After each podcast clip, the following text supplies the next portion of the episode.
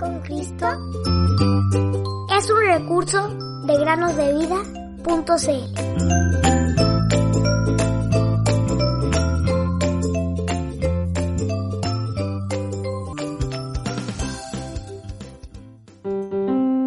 para que sean plenamente capaces de comprender junto con todos los santos cuál es la anchura, la longitud, la altura y la profundidad y de conocer el amor de Cristo que sobrepasa todo conocimiento. Efesios 3, 18 y 19. Hola queridos amigos y amigas que nos escuchan en el podcast Cada día con Cristo.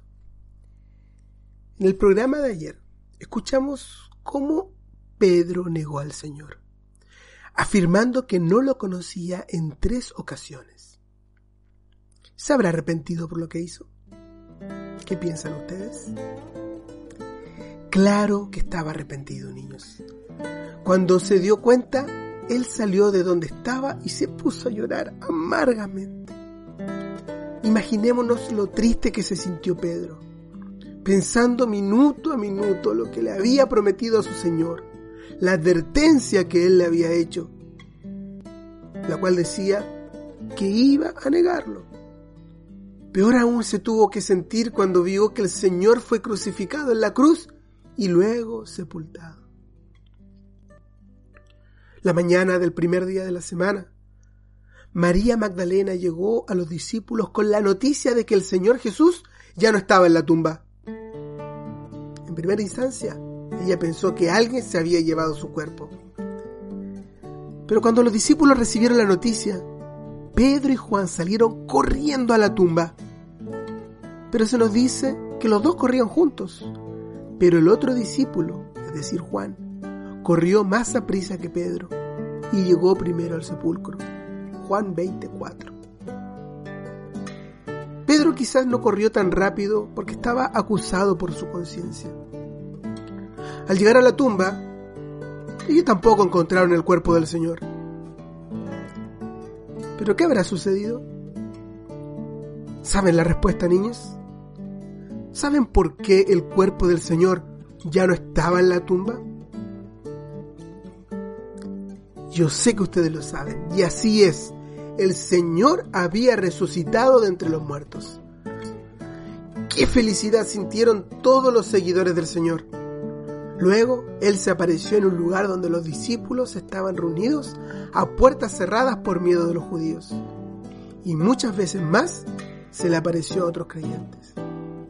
Cuarenta días después, Él volvió al cielo. Y un día, muy pronto, Él volverá y se llevará a todo cristiano nacido de nuevo al cielo.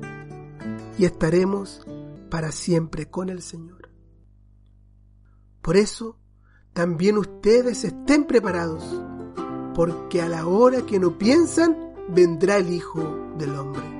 Mateo 24, 44. Aunque en esta vida no tenga riqueza,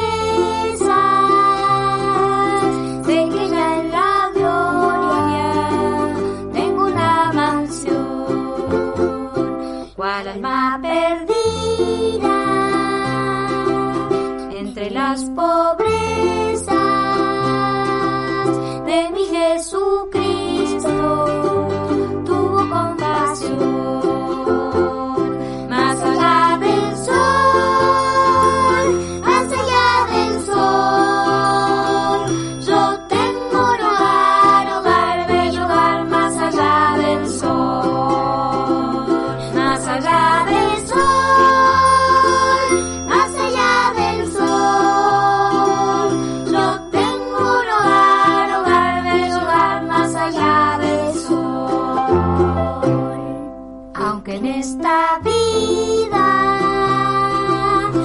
tenga riqueza. Sé que ya en la gloria tengo una mansión, cual alma perdida entre las pobrezas